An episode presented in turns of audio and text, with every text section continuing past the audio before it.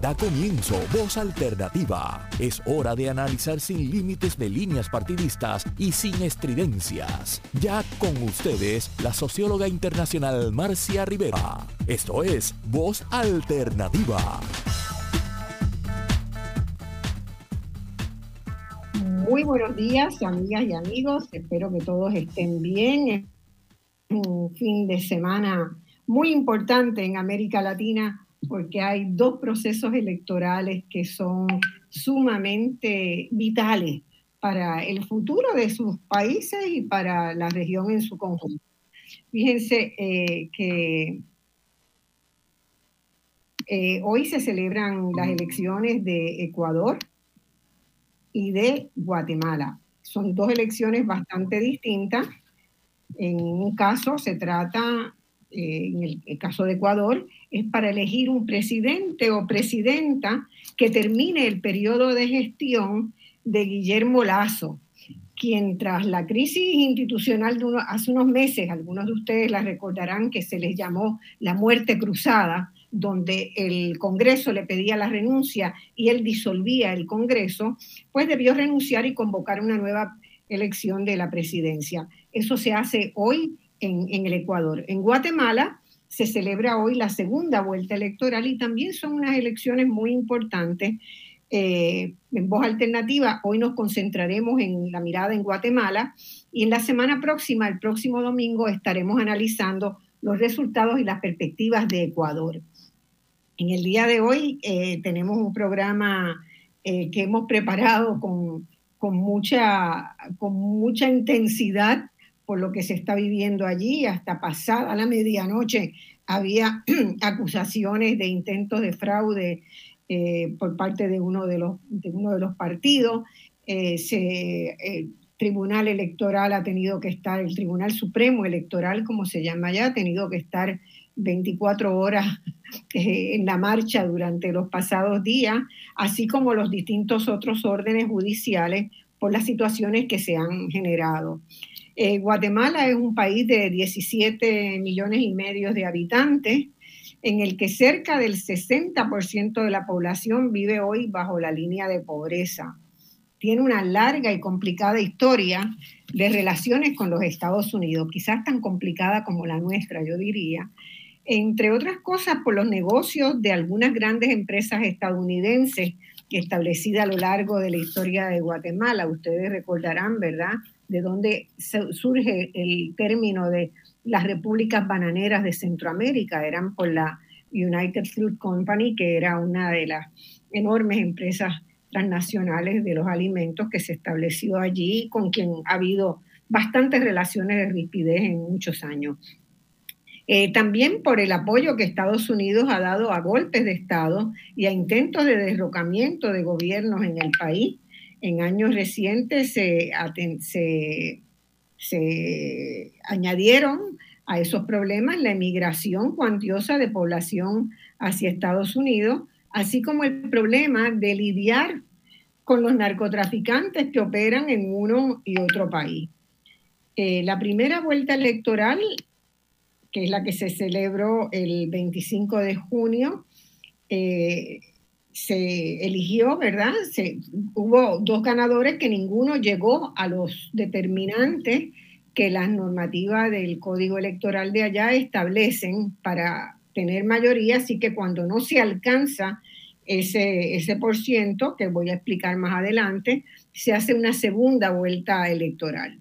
Eh, en esa primera vuelta, Sandra Torres, la ex primera dama, eh, esposa de un presidente socialdemócrata que de hecho murió a principios de este año, de este, de este año.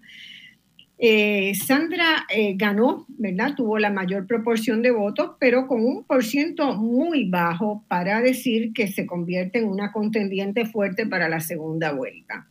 Y la sorpresa fue, la dio su contrincante Bernardo Arevalo, un candidato del movimiento Semilla, que hoy es el favorito en las encuestas para ganar, y en ese momento eh, resultó electo en segundo lugar inesperadamente, ¿verdad? No se esperaba que el movimiento Semilla, que era un movimiento relativamente joven, nacido después de las grandes protestas que tuvo la población eh, guatemalteca en el 2015, unas revueltas de los indignados, eh, pues ha ido creciendo de una manera muy importante porque plantea un modelo, de, un modelo alternativo a la economía y a la sociedad. Esta campaña de la segunda vuelta ha sido muy dura y casi al final de la misma, Arevalo ha tenido que enfrentarse a un vendaval de difamaciones y a una persecución hasta judicial por parte de su opositora y de la Fiscalía Especial contra la Impunidad del actual gobierno, que no solo no ha prosperado, sino que parece haberlo fortalecido a juzgar por las encuestas, ¿verdad? Quisieron acorralarlo, sacarlo de carrera, impedirle que fuera a la segunda vuelta y el apoyo en las calles este, se lo dieron, se lo dio la población a Bernardo Arevalo. Veremos qué pasa en el día de hoy. En el programa analizaremos las propuestas de, estos, de los dos movimientos, partidos y las perspectivas de Guatemala ante cada una de las mismas. Analizaremos también el papel que han desempeñado las iglesias evangelistas en la campaña, que han sido realmente eh, un, un, actor importante, tanto así que la candidata a presidenta Sandra Torres eh, convocó como vicepresidente a un líder de esas iglesias. Eh, pero esas iglesias, ¿verdad?, han generado mensajes, facilitaron la movilización de electores, intentaron incidir en las propuestas de los candidatos de una manera que, ¿verdad?, viola un principio que debe ser casi universal hoy de la separación de iglesia y Estado. Así que vamos a empezar en este interesante programa que hemos preparado con ustedes para hoy. Conmigo está Nitza Seguí, que es directora de Latinas en, en Poder Nitza es una puertorriqueña que ha trabajado durante muchos años en Centroamérica, conoce muy bien la región, este, ha estado trabajando para la Oficina de Migraciones de Naciones Unidas, eh, para varias organizaciones sociales y en este momento es este, la figura alrededor de la cual se ha organizado Latinas en Poder y que dada esta situación eh, se consideró que era importante tener un observatorio de lo que pasaba en Guatemala y Nitza se dio a la tarea de montarlo, armarlo y está corriendo. Está corriendo el observatorio y está corriendo ella como loco. bienvenida, bienvenida Nitza al programa. Este, mm casi es un milagro que estemos despiertas y que lo podamos hacer, ¿verdad? Así mismo, Marcia. Muchas gracias por tenerme eh, contigo y por estar apoyando de una manera tan maravillosa y contundente en este espacio que hemos creado de eh, el Observatorio Transnacional de Mujeres. Es una misión de observación, como decías, ¿no? Y, y tu rol en, en este proceso ha sido fundamental porque en realidad tú eres la experta. Y bueno, algunos años tengo en trabajo de temas electorales, ¿verdad? Sí, y cuando en la región. Así es, y cuando comenzamos esto, lo, lo, hicimos con la red de compañeras que, con las que trabajamos en Guatemala. Son alrededor de 20 organizaciones, unas más activas que otras, o muchas muy activas. Y y, fue realmente en función de la problemática que tú describiste anteriormente, ¿no? Anticipadamente. Eh, la crisis del llamado golpe técnico de Estado al proceso electoral de la primera vuelta, en el cual quedaron, como tú, tú dijiste, dos candidatos inesperados, ¿no? Eh, la candidata este, por UNE, Sandra eh, Torres, que decía ella, de un partido de, de, centro derecha y este, el, compañero Arevalo del, del, movimiento y partido Semilla. Ninguno de los candidatos que salieron fueron, eh, fueron eh, bien vistos por la ultraderecha eh, guatemalteca y eso provocó una gran crisis. A raíz de eso eh, hicimos algunas intervenciones de apoyo a las compañeras y decidimos mantenernos un poco más en discreción para entonces articular este, este observatorio transnacional de mujeres porque veíamos la necesidad de, eh, de que a nivel transnacional apoyar y acuerpar a las compañeras que estaban en, este, este proceso y que eh, se sentían muy preocupadas del futuro de la democracia eh, en Guatemala, sobre todo porque en la región cada vez más estamos perdiendo espacios democráticos, ¿no? Y si mira cada país centroamericano o Mesoamérica, nos vamos dando cuenta la pérdida tan grande de, los espacios democráticos. Nicaragua, incluso el mismo Costa Rica con el nuevo presidente, eh, que es un país tradicionalmente con un respeto a los derechos humanos muy impresionante, bueno, eh, eh, y, lo vas viendo en, otros países. Entonces, ante eso, mm, decidimos apoyarlas y esto ha sido un trabajo colectivo realmente. Siempre una tiene un poquito más de, eh, pues se mete más las manos, pero realmente ha sido un trabajo, un esfuerzo eh, maravilloso colectivo. Ahora mismo tenemos grupos de compañeras que están en diferentes estados o, cabeceras departamentales, como les dicen, eh, y comunidades en, el, en, en Guatemala observando el proceso electoral con una perspectiva feminista. Y eso creo que es la diferencia de este, de este proyecto. Este, quiero decirle al, ¿verdad? los que nos están escuchando que una de las cosas extraordinarias que tiene participar en estas cuestiones internacionales, ¿verdad? Mirándolo también este, desde Puerto Rico, son los aprendizajes recíprocos que se dan.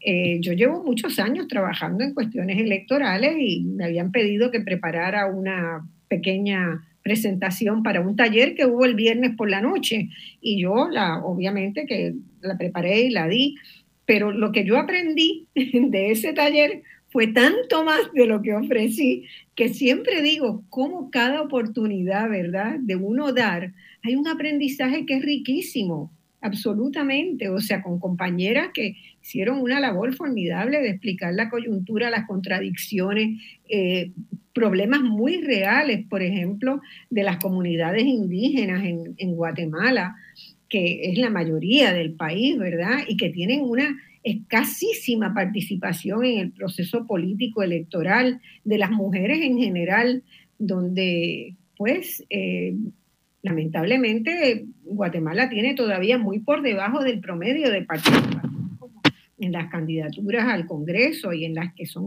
fueron electas al Congreso. Esperamos tener acá dentro de un ratito a, a, la, a la diputada, ¿verdad? Sonia Gutiérrez de las comunidades indígenas, que es una, una, una voz extraordinaria en, en Guatemala, como en su momento lo fue vamos a recordar en su momento lo fue también Rigoberta Menchú, ¿verdad? Este, que viene de, justamente de, esa vivencia de la opresión múltiple que se da en, las comunidades indígenas. Bueno, eh, yo quería que empezáramos para compartir con, el, con Puerto Rico, porque no mucho se sabe sobre Guatemala, ¿verdad? Quienes visitan eh, Centroamérica aquí básicamente van a Panamá o van a Costa Rica, es lo más conocido. Pero Guatemala es un país absolutamente bello y extraordinario eh, que, realmente merece que se conozca.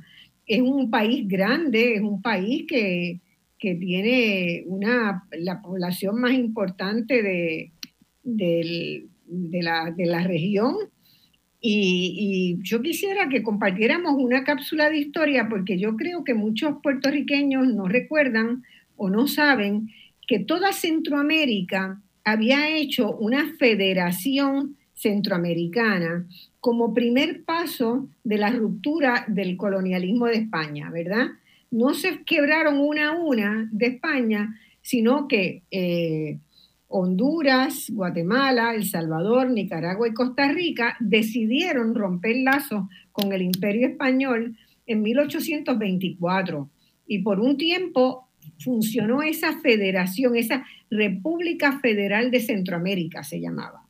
Y esa federación pues fue muy importante en generar lo que yo veo en, Centroamérica, que todavía es fuerte y, persiste, una identidad regional, mucho más que lo que hay en el Caribe, ¿verdad?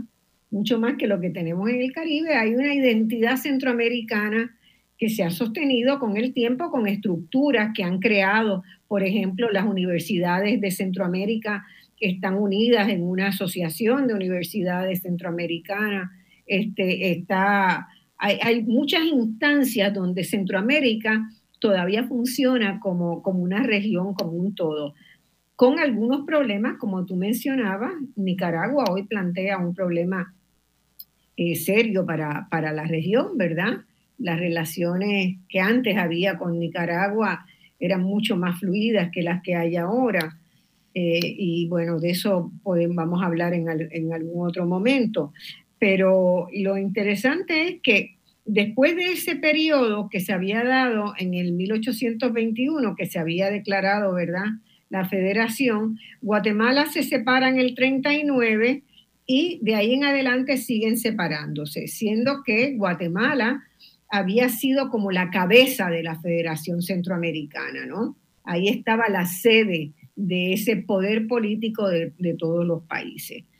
Guatemala, como dijiste, está dividida en 22 departamentos y 350 municipios.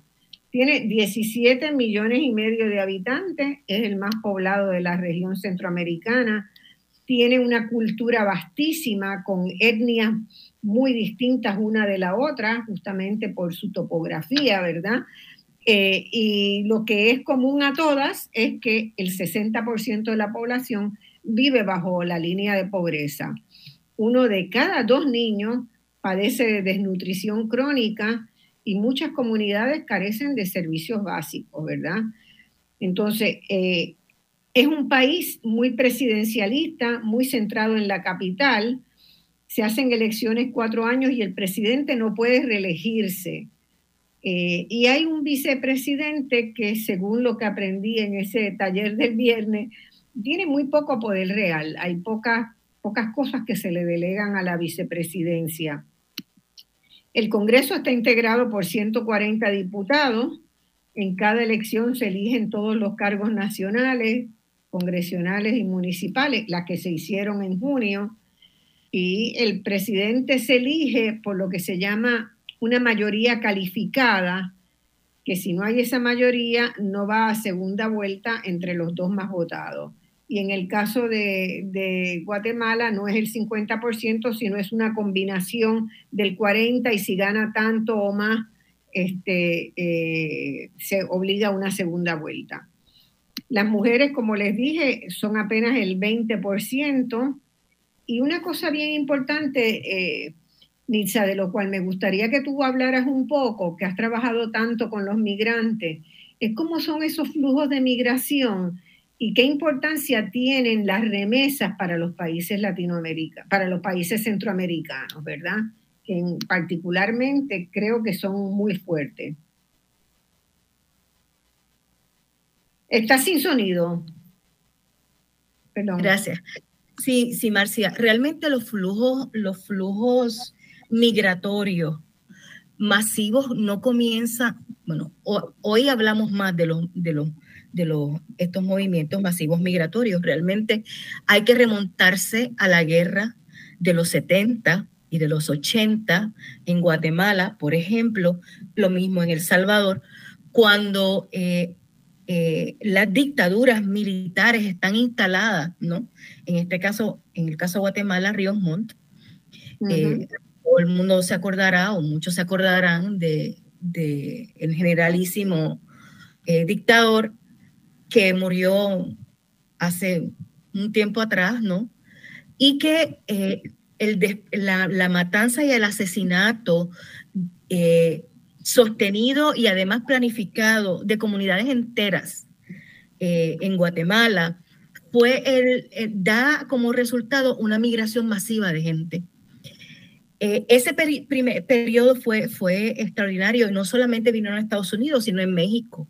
Hubo gran, un gran eh, movimiento migratorio, ¿no? Porque, bueno, porque esa es la ruta para la mayor parte de los migrantes, en este caso, de los y las migrantes en este caso guatemaltecos, pero lo mismo podemos decir sobre El Salvador, que ocurre también una, la guerra y hay movimientos masivos también igualmente de los hondureños.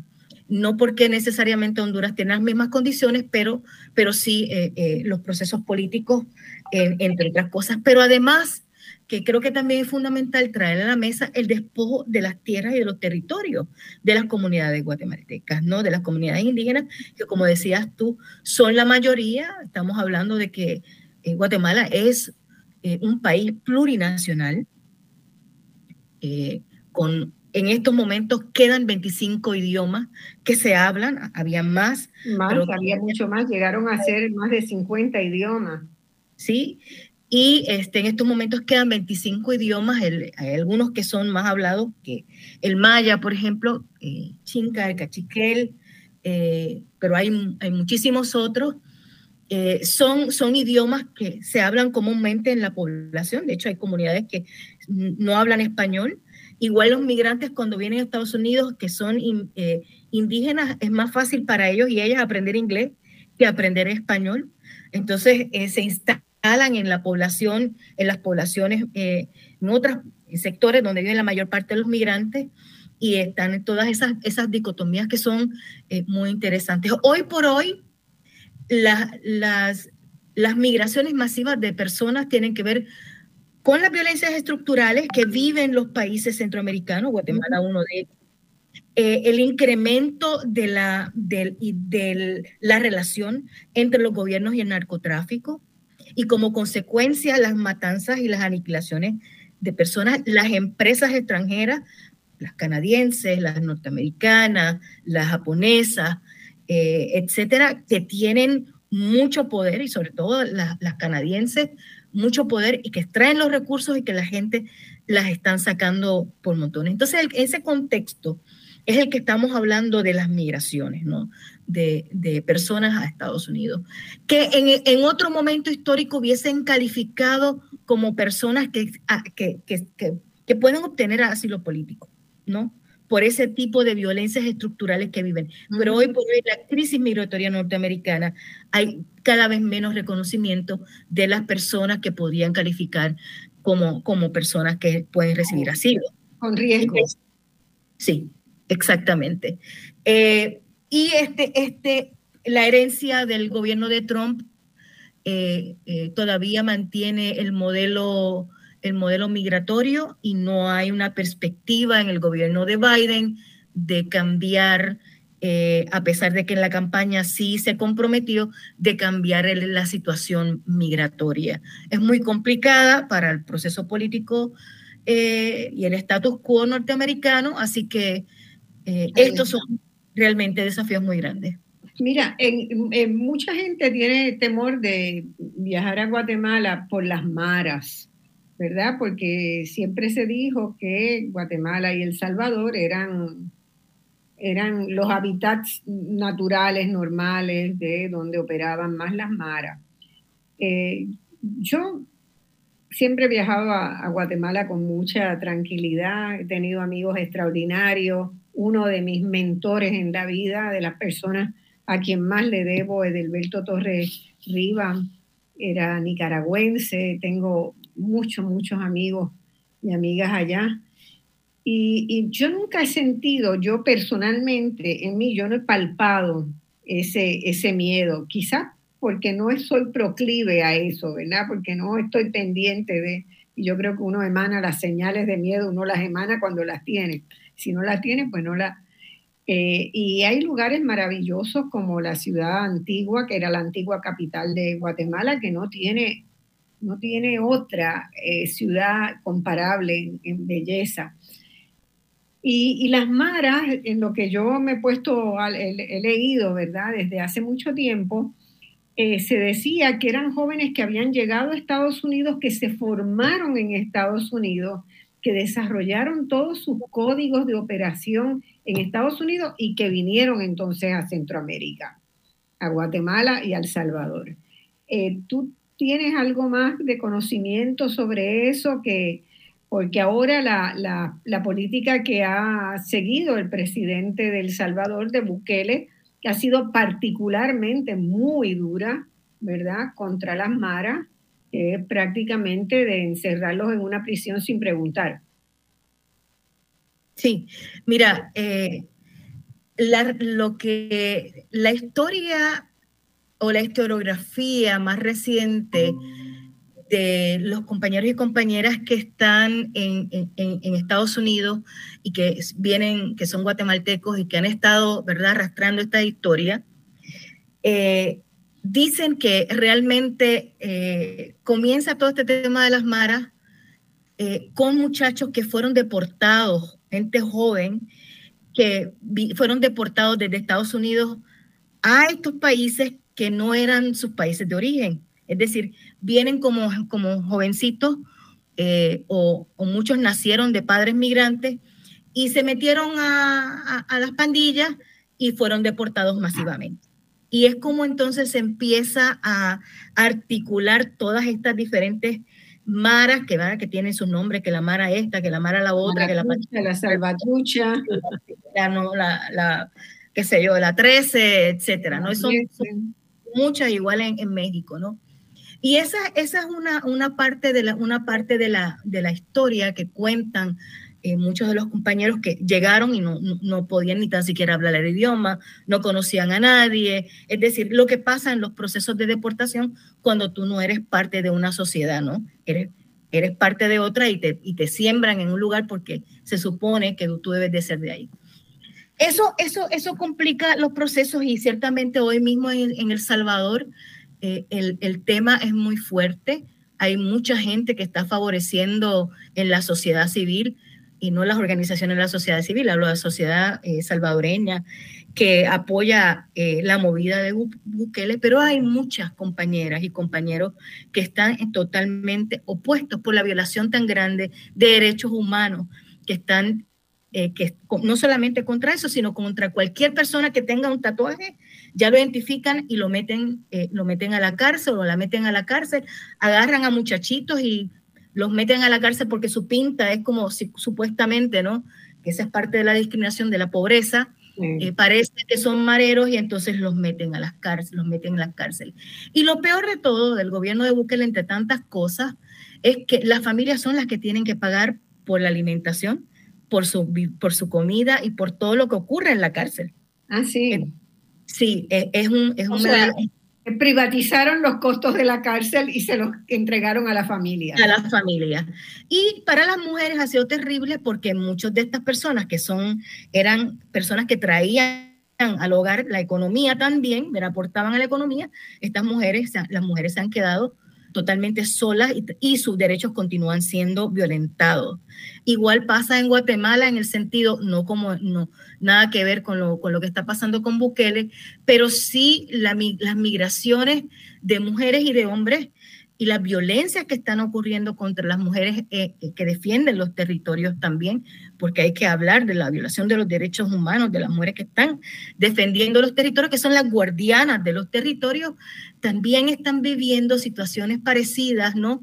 En los procesos, ¿verdad? el proceso migratorio completamente y lo que, lo que provoca, ¿verdad? En, en principio, que muchas se tienen que ir huyendo huyendo del país. La situación de, del narcotráfico eh, es terrible porque se entiende que hay un, vínculo entre Estado y narcotráfico eh, eh, y militares en toda la región. Bueno, ya vamos a tener que ir a una pausa. Nosotros tenemos ya que entró en el entró en nuestra conversación la doctora Regina Rivera, que va a estar con nosotros dentro de un minuto. Este, ella es doctora en políticas públicas con estudios en estrategia, seguridad y defensa, humanista, egresada de la Universidad Rafael Landívar, docente universitaria en la misma universidad y otras universidades de Guatemala. Es investigadora eh, eh, y consultora nacional e internacional en temas como derechos de las mujeres, migración, movilidad humana, eh, derechos de la niñez y adolescencia. Así que en breve vamos a conocer a la doctora Regina con quien vamos a estar hablando. Es un placer tenerte acá, Regina, y saluda a todos nuestros televidentes y radioescuchas y Facebook Live, que hoy deben ser muchos porque estamos en, en muchas regiones en el día de hoy. Vamos a la pausa y volvemos de inmediato. Bueno, mis amigos, continuamos con Voz Alternativa, hoy dedicado a las elecciones, la segunda vuelta electoral en Guatemala, una mirada feminista, una perspectiva desde las mujeres de cómo va ese proceso electoral y tenemos con nosotros, como les decía, la doctora Regina Rivera, que es doctora en políticas públicas, estrategia, seguridad y defensa. Ha trabajado muchísimos temas y es profesora universitaria, además de investigadora. Regina, encantada en tenerte en el programa. Un placer de verdad contar contigo y poder escucharte y que nuestra población te escuche, sobre todo. Eh, yo siempre preparo los programas, ¿verdad? Y leo mucho y mirando los datos estadísticos de Guatemala, de la situación social, la conclusión que me viene es como eh, ineludible, ¿verdad? Las políticas públicas que se han estado estableciendo, que se han estado llevando adelante desde, supongo que, que ya más de una década, no han podido resolver los graves problemas sociales que tiene el país, ¿verdad? Altísima tasa de pobreza, alto nivel de desigualdad social, eh, precariedad en las condiciones de vivienda, en las condiciones de vialidad en las comunidades, problemas de salud. Eh, ¿Tú qué, qué, piensas, verdad, de, de las carencias de esas políticas sociales? Y, yo sé que la población viene reclamando cambios desde hace mucho tiempo, hasta se ha tirado a las calles en demostraciones muy fuertes como las del 2015. ¿Qué podemos pues, hacer? Buenos días, gracias por la invitación. Qué gusto saludarte, Nitza, Marcia, mucho gusto de estar aquí con ustedes. Eh, pues sí, en definitivamente los datos no se pueden ocultar, ¿verdad? Tenemos serias, hemos tenido eh, serias dificultades para atender como Estado eh, las necesidades de la población, de la mayoría de la población. Estas necesidades, bueno, están en todos los ciclos de vida, empezando por, por, la niñez, una niñez abandonada. dice que Guatemala es de los peores países para ser niño eh, en el mundo. Entonces, tenemos serias deficiencias que ha, sido una debilidad institucional que se ha venido agravando, o sea, conforme cada gobierno viene pasando, y no son 10 años, te que tal vez son más, tal vez eran unas tres décadas de que se ha venido deteriorando la situación del guatemalteco, al punto de llegar eh, la última medición se hizo a finales del 2019, esto fue antes de la pandemia, y teníamos el 59.7% de la población en pobreza. Eh, datos después de la pandemia eh, no tenemos, pero seguramente lo que vemos presencial, lo que vemos en la calle es que los datos se han incrementado. Nos, tenemos que hacer una medición en estos próximos años. Em, de estos, como la mitad de los niños con problemas de nutrición, y eh, esto es un problema grave que atender. Los guatemaltecos definitivamente estamos en un momento que queremos un cambio, urge un cambio. Ah, hay necesidades que hay que cubrir y eso es, eh, eso es parte de lo que se está viviendo en este momento o de las expectativas que se tienen en este momento, en este proceso electoral. Bueno, este, ¿tú piensas que hay oportunidad en estas elecciones de un cambio? Yo, yo he estado mirando los programas de, los dos candidatos, de los dos partidos, ¿verdad? Y me parece leer que, que el asistencialismo, que la política clientelar, durante muchos años fue lo que hubo como política social en, en, Guatemala. Es decir, yo te, yo te doy y tú me das un voto. Yo te doy un electrodoméstico, yo te pago una cita médica, yo te, doy un favor desde el Estado y tú, y tú me das un voto. Eh, eso en muchos países de la región pasa y es bien difícil de erosionar, ¿verdad? Es bien difícil, incluso cuando, aun cuando uno cree que ya esas cosas no pasan, te las encuentra, ¿verdad? Secuestro de las tarjetas electorales el día de la votación a cambio de 50 dólares, por ejemplo, encontrado en, otros países que te quitan la tarjeta para que no votes si eres de la oposición, que no vayas a votar. Eh, entonces son muchas maniobras que están relacionadas con una concepción del poder y del Estado. ¿Hay posibilidades de cambiar eso? Pues sí hay posibilidades. Definitivamente em, los planes de gobierno eh, reflejan eh, una serie de acciones, digamos, de las, de las dos eh, opciones que tenemos hoy los guatemaltecos para elegir, reflejan la atención en, en las áreas prioritarias del país. Los problemas son conocidos. Tenemos sobrediagnosticado Guatemala, o sea, sabemos qué es lo que tenemos que atender. El problema, como dices tú, tradicionalmente ha sido política clientelar y no solamente en el proceso directo del día de las votaciones, sino que a lo largo de los gobiernos se ha visto sesgada la selección de las personas que son incluidas en los programas sociales. Guatemala tiene alrededor de 130 programas sociales de distinta índole como vivienda, alimentación, eh, transporte, adulto mayor, niñez. Eh, la deficiencia ha estado en los criterios de selección que hemos tenido, cómo elegir a las personas que deben estar incluidas en los programas asistencialistas. Pero a la par de eso, necesitamos una política agresiva de generación de, empleo, de generación de recursos, de generación de, eh, recursos económicos. Eh, entonces, no solamente la política asistencialista, que definitivamente no podemos dejarla de lado porque son muchas las necesidades en el país, pero a la par de eso, una política agresiva de generación de recursos económicos. Eh, inmediatos. Eh, más atrás, quizá, eh, y, sin poderlo eh, eludir, la educación es necesaria abordarla, una educación, mejorar la calidad educativa, pero los resultados de eso sabemos que van más a largo plazo. En el plazo inmediato es atender la necesidad económica de las personas.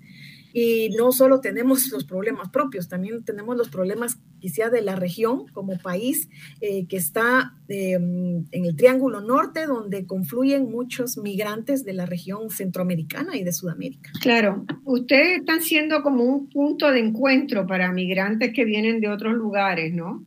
Y eso también, eso también genera otros problemas. ¿Dónde están quedándose eso? ¿Dónde se quedan esos migrantes mientras están en Guatemala?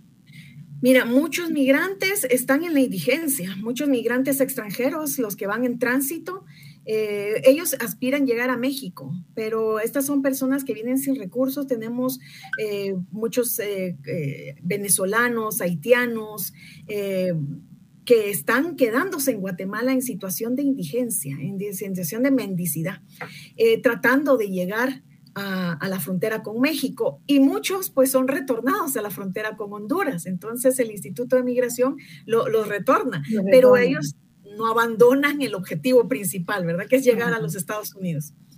Claro, que, es, ¿verdad? Que es un objetivo que uno a veces se plantea. Este, tanto, tanto trabajo, tanto sufrimiento y probablemente en muchos casos cuando llegan a Estados Unidos también lo devuelven. Entonces, como decía Nitza, porque hoy hay, ¿verdad? El proceso de selección de los que están realmente en riesgo, pues es mucho más estricto allí hoy. Eh, la otra pregunta que te tenía, que quería hacerte, eh, la relación entre la orientación de las políticas públicas y la violencia, ¿verdad? Acá hay como, yo, yo miro a Guatemala y veo como tres puntos este, que me, que me preocupan. Uno, los niveles de, violencia que, que, se registran, aunque yo no lo sienta cuando camino por ahí, eh, son reales, están, los datos, los datos los relevan. Eh, segundo, el nivel de corrupción gubernamental, que también es alto, y el nivel de pobreza y desigualdad. Esas tres cosas, eh, podemos atajarlas con nuevas políticas públicas, con nuevas políticas sociales que no vayan orientadas meramente a la caridad o al resolver el problema puntual, sino políticas de, más largo plazo. ¿Qué tienen los candidatos que van hoy a la, a la elección? ¿Cuál es la, los planteamientos que, que hacen? Mira, lo, definitivamente las políticas públicas son los instrumentos con que cualquiera de los dos candidatos puede abordar las problemáticas profundas del país. Ahora bien, eh, tú mencionaste tres variables por ahí, la seguridad, la corrupción y la pobreza. Entonces, ¿cómo interrelacionarlas ahí? Ambos candidatos, eh, más eh, uno que otro, ofrecen una lucha frontal contra la corrupción. Entonces, la corrupción se estamos... Es el candidato de semilla. Correcto. Arevalo, que, que, realmente sí, porque lo ha hecho público, ¿verdad? El semilla nace de una con un intento de dar respuesta a las demandas ciudadanas contra la corrupción y a las demostraciones del 2015 sobre la corrupción. Entonces, sí, Semillas tiene eso muy claro en su, es su gancho, pero yo lo que no he encontrado es como mucha más carne de cómo eso se hace. Correcto, correcto. El, el, el problema es, como te digo, los, en un plan de gobierno, en una propuesta política partidaria, electoral, eh, lo que hacen es, eh, muy superficial, o sea, cómo abordarla directamente. Es un gran reto que tiene cualquiera de los dos, el que eh, logre salir vencedor el día de hoy, atacar la corrupción, porque desde ahí empieza una serie de males que van a, a incidir en otros problemas de la sociedad guatemalteca. por decirte, problema de seguridad, hay que abordar el problema de seguridad al lado de una política eh, de generación de recursos económicos o de incentivar la economía, porque tenemos ahora... Eh, el guatemalteco es muy luchador, muy creativo, eh, muy emprendedor, pero tenemos las extorsiones. Entonces, un negocio, una persona que inicia un negocio y al empezar a ser extorsionada, quizá ni siquiera tener ganancias, sino que de, abrir la puerta de su negocio, eso no provoca seguridad, no provoca estabilidad para una economía, para una microeconomía. Entonces, eh, eso afecta directamente a las familias. Políticas que vayan en reducción de la pobreza, no solamente lo clientelar, no solamente lo, de subsistencia son necesarias, pero es, es, es un sistema paralelo, es un sistema simultáneo a la par de que hay que subsidiar a cierto grupo de personas que están en un estado de vulnerabilidad extremo, pero hay que darles herramientas también eh, a grupos sociales y a las personas para que generen eh, recursos propios. Eh, digamos, está la propuesta de Semilla en generar dar facilidades por, por, lo menos para créditos, ¿verdad? Para emprendedores, para nuevos negocios. esos son mecanismos que pueden ir ayudando, pero a la par tiene que haber medidas de seguridad medidas de seguridad porque le digo extorsiones. Claro. Un ejemplo. tiene que haber medidas que, que, generen sinergia, ¿verdad? Y que saquen. Eh, yo pienso, por ejemplo, ¿qué pasa después que la gente entra en una prisión porque ha sido condenado por un delito? Si no ha habido un proceso dentro del sistema carcelario para recuperarlo y reinsertarlo en la sociedad, pues vuelve a lo mismo es que no hay ese sistema de, reinsertarlo. No hay ese sistema. Y tampoco a las familias se les ha dado un apoyo para que encuentren un trabajo, para que, ¿verdad? Eh, haya algo donde esa persona pueda insertarse. Así que se, se sigue quedando y profundizando. Entonces es un desafío bien grande, cualquiera de los dos que gane. A mí me pareció que por lo menos en el caso de Arevalo estaba muy claro que la, lucha era contra la corrupción, mientras que en el caso de Sandra Torres, me parecía de, la lectura y de las veces que la escuché en, entrevistas, en video, que ella tiende, eh, ella seguramente hizo una muy buena labor como primera dama hace muchos años, ¿no? Eh, ¿Cuándo fue que estuvo el esposo? Estamos hablando de por lo menos 15 años atrás. En el gobierno del Colón, sí. En el gobierno de Colón, Este, de Álvaro Colón. Eh, y, realmente pensar en que lo que sirvió entonces eh, va a servir ahora es simplificar demasiado la situación. Y por otro lado, eh, no se ve una política de largo plazo y como que Guatemala tiene muchas dificultades, al igual que las tenemos en Puerto Rico, de construir políticas de largo plazo, porque las elecciones son cada cuatro años y cada cuatro años cambia el gobierno, cambia el sello del gobierno. Pocas veces el mismo partido eh, eh, gana, ¿no? Aquí en Guatemala no hemos tenido el mismo partido dos periodos consecutivos. No lo han tenido. Incluso ustedes han tenido partidos más efímeros, ¿no? Decía. Ah, eh, un sistema de partidos de electorales de que aparecen solo para las elecciones y desaparecen. Digamos, en este proceso van a desaparecer alrededor de una docena de, partidos políticos, ¿verdad? Que no lograron eh, un, Congreso, un, escaneo en el Congreso de la República, desaparece el partido que, no logre un diputado.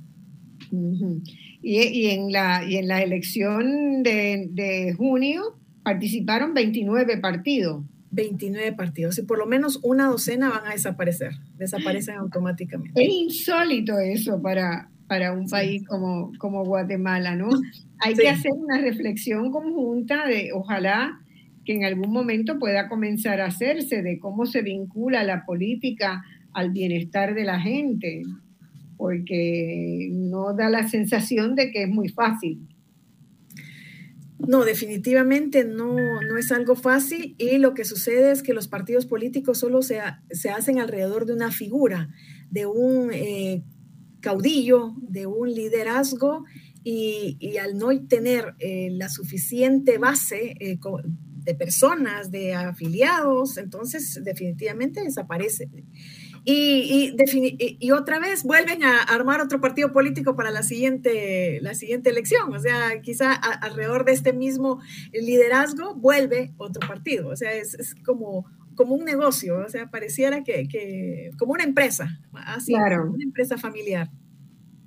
Este, bueno, es, esa concepción también cómo uno cambia la concepción de la política de algo de que quien gana arrasa con todo y arrasa en lo personal y arrasa en lo institucional y en lo político. Puede hacer todos los cambios que quiere. Difícil, ¿no? Sí, mira, y en términos de política pública, eh, no hay que verlas aisladas, solo políticas contra la corrupción o políticas de seguridad o, de, de, eliminación de la pobreza. Eh, lo ideal es eh, que sea integrativo, que sea un, un enfoque sistémico, porque unas políticas están relacionadas a otras. Entonces, las políticas económicas definitivamente necesitan de otras políticas que las auxilien para funcionar y mm, para generar, eh, digamos, efectos que realmente sean visibles para la población. Y la discontinuidad, y no te digo, o sea, hemos llegado a tan, tales extremos que no solamente cada cuatro años que cambia de gobierno, sino que con el cambio de un ministro o de un secretario, eh, hay políticas o programas que si no cambian totalmente, los transforman. Y entonces esto es, es retraso en la administración pública para que funcione bien. Eh, la otra, otra cosa que te quería, que abuso de ti, ¿verdad? Pero, eh, ¿qué es lo más interesante que puede salir en este momento electoral de, en Guatemala? ¿Qué, llenaría? Es muy curioso porque uno, uno de los partidos, el partido de Sandra Torres, se llama el, el Unidad por la Esperanza, ¿no? Eh, y el otro semilla. Y uno dice, bueno, ¿cuál ¿qué sería lo que le daría una alegría inmensa a todos los guatemaltecos? Lo que daría una alegría inmensa es que eh, exista un cambio real, que, que no solo sea de campaña política, sino que realmente se vean cambios que incidan en la, en la población, que sean percibidos por la población. Eso daría un cambio, un giro total a la política. Y esa es la gran expectativa, es que hay, la expectativa en este momento es muy alta y vemos un movimiento de jóvenes eh, increíble. O sea, los jóvenes que, se, que tradicionalmente eran apáticos a ir incluso a votar o a empadronarse, eh, ahora es un movimiento de jóvenes. Después del 25 de junio hemos visto cómo los jóvenes están... Eh, con esa alegría y esa emoción, porque son los que más esperan los cambios, esperan tener oportunidades, oportunidades para poderse desarrollar. Claro, Nitsa. Reina, eh, me da tanto gusto escucharte. quiero, eh, quisiera hacerte una preguntita. Mira, en el caso de, la UNE y, Sandra Torres no han tenido experiencia, mucha experiencia política, porque no, nunca logró ella como UNE aterrizar en ningún puesto presidencial, es decir, no, en pasadas elecciones ella ha competido y nunca, nunca logró este, absolutamente eh, eh, entrar. Entonces, en la, eh, entrar en la contienda, pero no, no ganó. En, el caso de Partido Semillas o Movimiento Semillas, tiene una experiencia, tiene una bancada, es decir, una bancada en el Congreso, ha hecho gestión política, gestión pública ¿Cómo, cómo tú ves eh, eh, el, trabajo que ha realizado la bancada Semilla en términos de, lanzar políticas públicas o de la intención de, empujar por políticas públicas que benefician a, los sectores excluidos de la sociedad, sobre todo a las mujeres? Eh, y, este, ¿Y cuál ha sido la gestión, si alguna, de la candidata de UNE? también de beneficiar, si ha propuesto algún tipo de proyecto, programa, para beneficiar a los sectores excluidos, las mujeres en particular. Em, mira, es eh, relativo si no el partido UNE, pues eh, estuvo en la presidencia con el, el expresidente Álvaro Colón, pero después de eso también ha mantenido, ¿Perdón? perdón, me refiero, después. Sí, pero también ha tenido, te, digo porque me dices, eh, si bien es cierto, Sandra Torres no ha llegado a ejercer la presidencia, pero el partido UNE eh, ha mantenido una cuota importante dentro del Congreso de la República. Entonces, ha sido la bancada eh, mayoritaria, digamos, eh, que ha tenido hasta ahora en estas, después del 25 de junio, que, bajó el número de diputados prácticamente a la mitad de lo que tenía anteriormente. Pero ha sido importante eh, la participación política de ellos. O sea, sí han tenido, te digo, mecanismos de poder, mecanismos de poder donde puedan hacer cambios pudieron haber sido cambios de, que se vieran reflejados en el bienestar de la sociedad.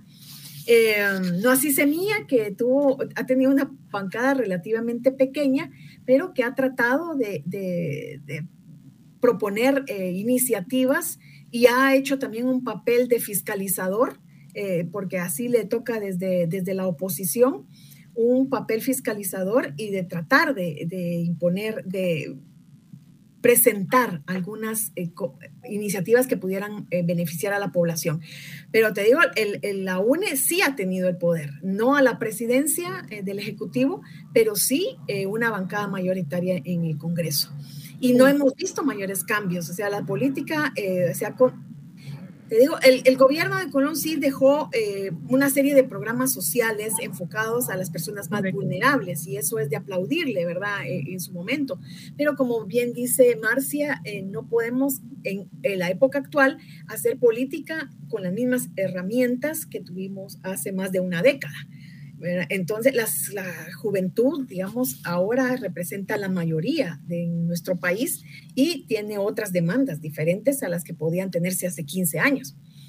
Entonces, eh, sí, eh, eh, te digo, para mí que sí ha tenido poder de hacer cambios desde el Congreso, y no así la bancada semilla, que ha sido muy pequeña, ¿verdad?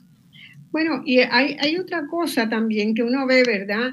Cuando Sandra Torres es primera dama, está en un gobierno que se autodefine como socialdemócrata y que busca medidas que van en la línea de reducir la pobreza, mejorar la educación, hacer esfuerzos en salud, cerrar las brechas de desigualdad.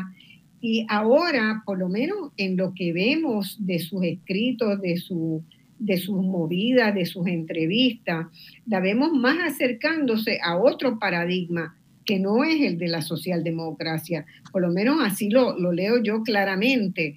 Eh, por ejemplo, eh, ella se ha expresado eh, en contra del aborto, en contra del matrimonio igualitario, ha asumido mucho del discurso, ¿verdad?, de, de, los líderes evangelistas en el país.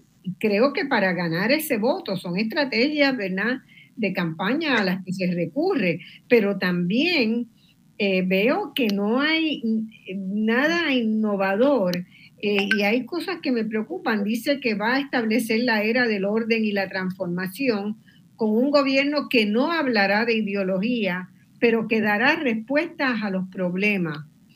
Eh, y, dar respuestas a los problemas, las respuestas pues varían de cómo tú mires y analices los problemas, ¿verdad?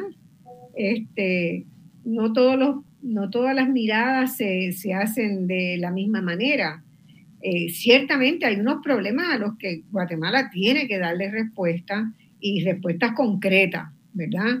Indistintamente de, de, dónde los mire. Pero me parece leer que, que eh, en el caso de ella, ella se ha ido moviendo una posición más conservadora en términos generales, ¿verdad? Que lo que había sido el gobierno del esposo. Mira, y es innegable, o sea, la política social que se implementó en el gobierno de, del Ejecutivo, de la UNE, eh, logró, esos programas sociales lograron tener eh, la mayor cantidad de niños en las escuelas, o sea, eh, esos, esas eh, es real, es real. O sea, los datos están y lo que se ha venido deteriorando, o sea, hemos tenido, teníamos más del 95% de los niños en las escuelas de la matrícula, cuando ha bajado a menos del 80, ¿verdad? En algunos, en algunos aspectos en educación primaria y no hablemos de la secundaria porque ahí cae hasta 30 y, pues, 30 y pico por ciento, ¿verdad? 32, 35. Eh, pero los programas no nos dicen cómo van, a, cómo van a atender y una cosa es el discurso político partidario para ganar una elección y otra cosa es cómo van a hacer la administración de, la cosa pública ya en el, ejercicio del gobierno. Eh, bueno, tenemos que ir a una pausa, volvemos con ustedes en dos minutitos.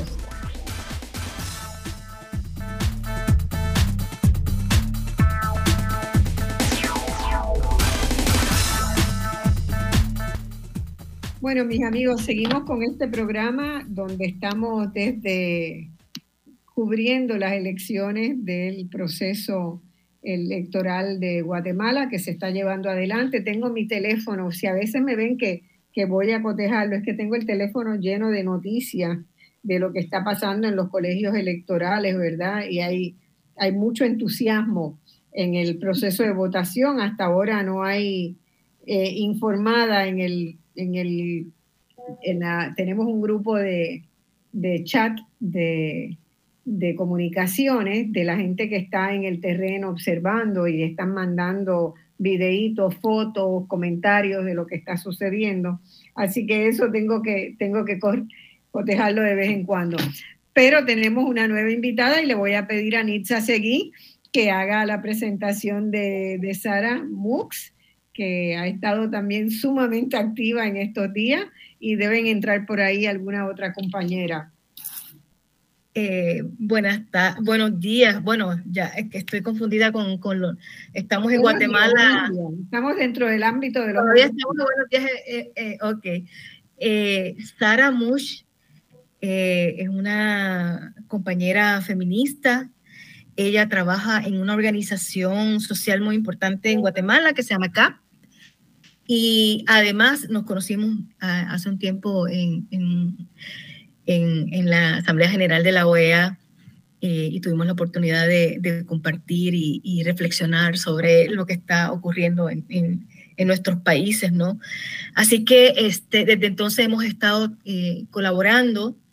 Ella, una de las cosas que me impresiona, me impresiona mucho es su capacidad de análisis y sobre todo eh, su comprensión sobre cómo se articula lo político alrededor de y de las mujeres, por supuesto, en el contexto de algunas de las convenciones, eh, sobre todo internacionales, dedicadas a los temas de las mujeres, sobre todo la CEDAW.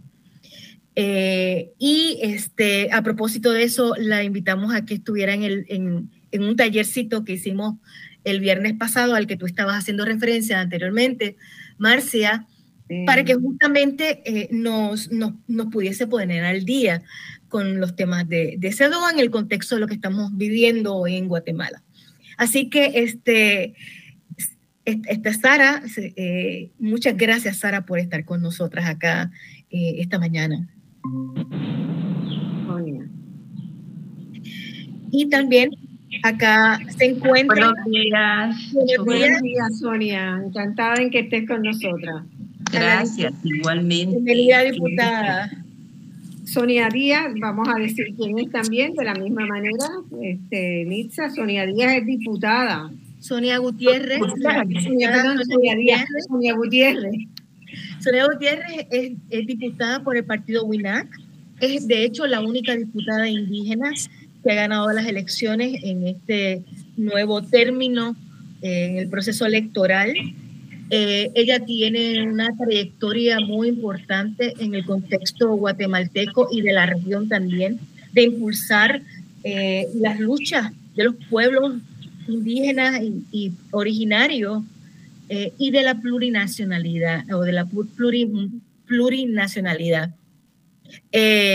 sobre todo, pues como decíamos anteriormente esta mañana, que Guatemala es un país plurinacional con múltiples eh, eh, poblaciones y pueblos, pueblos originarios y de lenguas y de idiomas eh, que los caracterizan. De hecho, es, un, si no el, mayor o el principal país con mayor número de comunidades y pueblos indígenas en el continente. Así que eh, ella se ha distinguido por empujar en, la asamblea.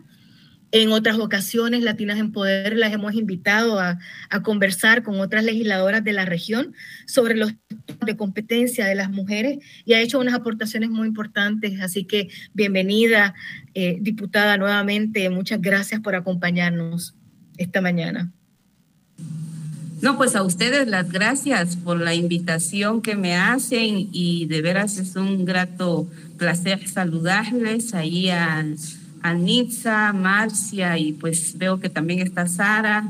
Qué alegría que también podamos compartir y, sobre todo en un momento tenso, pero también eh, a la vez esperanzador para Guatemala. Entonces creo que hay, hay muchísimos temas ahí que van a ser muy interesantes poder compartirles y sobre todo que podamos escucharnos también nosotras las mujeres, que siempre es un valioso espacio que nosotras nos podamos externar. Así que las gracias a ustedes por, por la oportunidad de que podamos hoy conversar y, y un grato gusto saludarles, aunque sea por esta vía el virtual, nos acerca de alguna manera. Muchas gracias, muchas gracias eh, Sonia. Marcia, quizás te, te, paso la palabra para que eh, puedas hacer preguntas, ¿no? Y, seguimos en el, en el, hilo conductor. Bueno, yo quería, antes de hacerle una pregunta, que tengo muchas preguntas aquí para ustedes, quería decirles que lo que están, los mensajes que estoy recibiendo desde el campo dicen, hablan de varias cosas. Primero, que hay una gran afluencia de electores. O sea, se ve que la gente está saliendo a votar, eh, la gente está contenta con ir a votar, no se han reportado ninguna dificultades en las mesas. Eh, nos han dicho también que los fiscales, que son los funcionarios de, colegio, para traducir al puertorriqueño, eh, los funcionarios de colegio del movimiento Semillas, son todos voluntarios en el caso de UNE, parece que sí reciben una compensación por parte del partido, que lo han podido confirmar. Eso hace, ¿verdad?, una de las diferencias con las cuales se han tenido que, mover el movimiento Semilla. Eh, el otro elemento que dicen es la gran cantidad de mujeres que está trabajando en las mesas, que está siendo fiscales y que están votando. Que hay una demostración de fuerza femenina en, los centros de, votación y que pues eso también habla de, un despertar, de una capacidad de salir a la calle y defender los derechos. Eh, bueno, vamos entonces a, a, las preguntas. Yo quería, la primera pregunta que tenía era de cómo quedó conformada el Congreso guatemalteco después de la primera vuelta. ¿Qué opinan ustedes de cómo quedó conformado en términos de mujeres, en términos de representación indígena. Ya dijimos que, Sonia Gutiérrez fue la única que logró salir electa. Eso es muy poco, en 140 diputados que hay, ¿no? 160 diputados. 160 Exactamente. Ese es el número total de diputados que eh, están integrado, está integrado el Congreso. Y bueno, ahora en, la, en esta legislatura que estamos a meses de finalizar, fueron 19 partidos políticos eh, representados. De esos 19 partidos, en, en términos de representación, de acuerdo a los la conformación sociocultural del país, efectivamente las, eh, los pueblos indígenas siguen siendo una minoría en la representación. Es decir, esta vez no superamos la cantidad de 15 diputados eh, indígenas entre hombres y mujeres. Eh, mujeres en términos generales fueron 32 las que han estado y mujeres indígenas, tres para esta legislatura que vamos a finalizar. La nueva legislatura, he allí un poco la gran preocupación que tenemos, bueno, digo yo como en su mayoría, eh, la, quienes estamos preocupados por aquellos actores y sujetos que han estado marginados en el Estado, es que eh, desciende la representación no solo de mujeres indígenas, sino yo creo que de pueblos indígenas, porque eh, no vamos a pasar de 10 diputados indígenas y en este caso, como ya lo dijeron ustedes, una sola mujer indígena en el Congreso. En representación femenina vamos a mantener el mismo número, 31, 32 mujeres quienes van a asumir un en la otra legislatura. Entonces, eh, sí, es, es un claro retroceso lo que calificamos, así lo hemos hablado en distintos grupos también, donde hemos empezado a evaluar y analizar los resultados de la primera vuelta, que al final sí fue un golpe para eh, los pueblos indígenas, porque vimos que sí hubo algunas otras representaciones que ni siquiera tuvieron participación. Por ejemplo, el MLP, que era otra expresión política de reivindicación de pueblos indígenas, que sabemos muy bien que fue bloqueada la inscripción del binomio presidencial, pero sí postuló candidaturas para diputación sí postuló candidaturas para alcaldes. Sin duda, todo el fenómeno que, que se dio con el llamado al voto nulo también pudo ser un factor que incidió, pero el tema es que no tuvieron ninguna representación en el Congreso y ni tampoco lograron el 5% que dice la ley electoral y de partidos políticos que son las dos únicas eh, opciones que, que, les da a los partidos, o representación en el Congreso o haber alcanzado el 5% de los votos válidos. Ninguna de ellas lo, lo tuvo MLP, por lo tanto, eh, lo que procede es la cancelación del partido o la desaparición. WINAC URNG fuimos esta vez en una coalición, tuvimos también bastantes eh, eh, participación de candidaturas, pero solamente en la lista nacional logramos tener eh, una representación en el Congreso que es, mi persona. Y de ahí no tuvimos ninguna otra representación ni distrital en los municipios. A pesar de haber hecho pues una coalición nacional, no se logró tener. Entonces, todos esos efectos eh, al final del día lo que nos deja es que sí hay un fenómeno muy fuerte en términos, em, a nuestro juicio, eh, de, racismo que sigue imperando en el país. No se nos ve a los pueblos indígenas y aquellas expresiones políticas que tienen alguna posibilidad de expresión de esa naturaleza en que podamos accesar a espacios de participación política. Y eso, por supuesto, eh, son, como digo, análisis preliminares que hemos hecho algunos colectivos, pero sin duda habrá que analizar más finamente eh, esos resultados y sobre todo qué hacer eh, con esos resultados que se dan y, y, ahora pues lo que hoy suceda también seguramente va a ser muy importante eh, de cara a la vida política de Guatemala, porque son dos expresiones políticas muy marcadas, muy distintas, como ya lo decía Marcia. Eh, vamos a poner ahora en, en, ahí sí vamos a considerar cuál va a ser el sentir de la población guatemalteca frente a dos expresiones políticas. Perdonen, es un helicóptero que está muy cerca acá ahorita pasando. sí, yo creo que ya son los monitoreos que se están dando.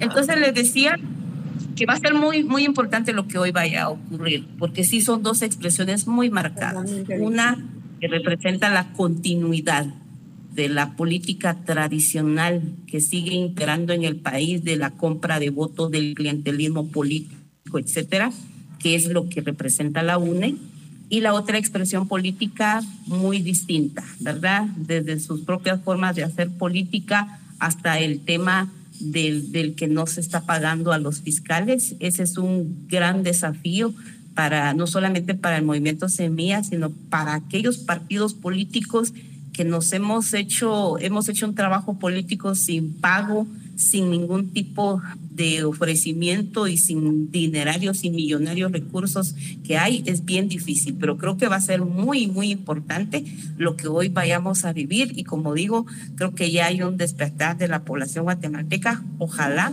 y se refleje en los resultados que esperaríamos empezar a escucharlos a partir de las 10 de la noche, que entiendo que es cuando el tribunal dice que van a tener resultados ya preliminares. Bueno, algunos, algunas ideas iniciales. Gracias, gracias, Sonia. Una, una pregunta. Eh, en la primera vuelta participaron 29 partidos, ¿verdad? La mayor, eh, nos explicaba Regina antes que probablemente casi la mitad de esos desaparecen ahora porque no lograron elegir ni un solo diputado. Eh, la diputación se elige por representación proporcional de los votos. O sea, si usted saca tanto por ciento, tiene tanto por ciento de diputados. Exactamente, sí, hay una representación proporcional de acuerdo a los números de votos que obtengan cada, cada partido político y nuestras y nuestra modalidad de, sistema electoral en Guatemala es, es por nómina, por listado, ¿verdad? Que postulan los partidos políticos. y dos modalidades distritos, que son los departamentos, o el nacional, que son los, en este caso, diputados por la lista nacional. Bueno, y la otra, la otra pregunta que les hago, entre, tenemos también a Hilda Elizabeth Cabrera también que entró ahora y parece que se ha caído, algún problema con la internet ha tenido la otra compañera. Eh, eh, ah, estás ahí, estás ahí, estás ahí. Eh, la otra pregunta que tenía para ustedes, los después de la primera vuelta y en todos estos meses, dos meses que de verdad de discusión que, que ha habido para, para llegar a la segunda vuelta, esos partidos que participaron han hecho alianzas formales con alguno de los candidatos o son informales las alianzas. O sea, eh, algún partido ha dicho yo exhorto a todos mis a todos mis seguidores a votar por Sandra o, o exhorto a votar por el otro. ¿Cómo, cómo pasa eso entre. Porque son muchos los partidos. ¿Tú quieres este comentario?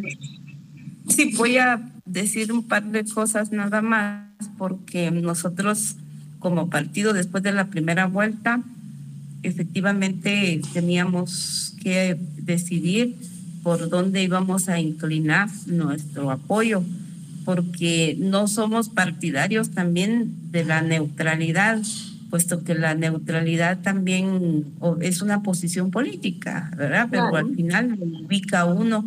Entonces, sabiendo nosotros eh, de dónde provienen los partidos y lo que esto representa para el país, por supuesto que nos inclinamos a una propuesta como la que representa en este caso el movimiento Semilla, eh, por un lado, porque hay algún tipo de afinidad política, ¿verdad? Ellos no se catalogan como izquierda, muy claramente lo han dicho, son socialdemócratas.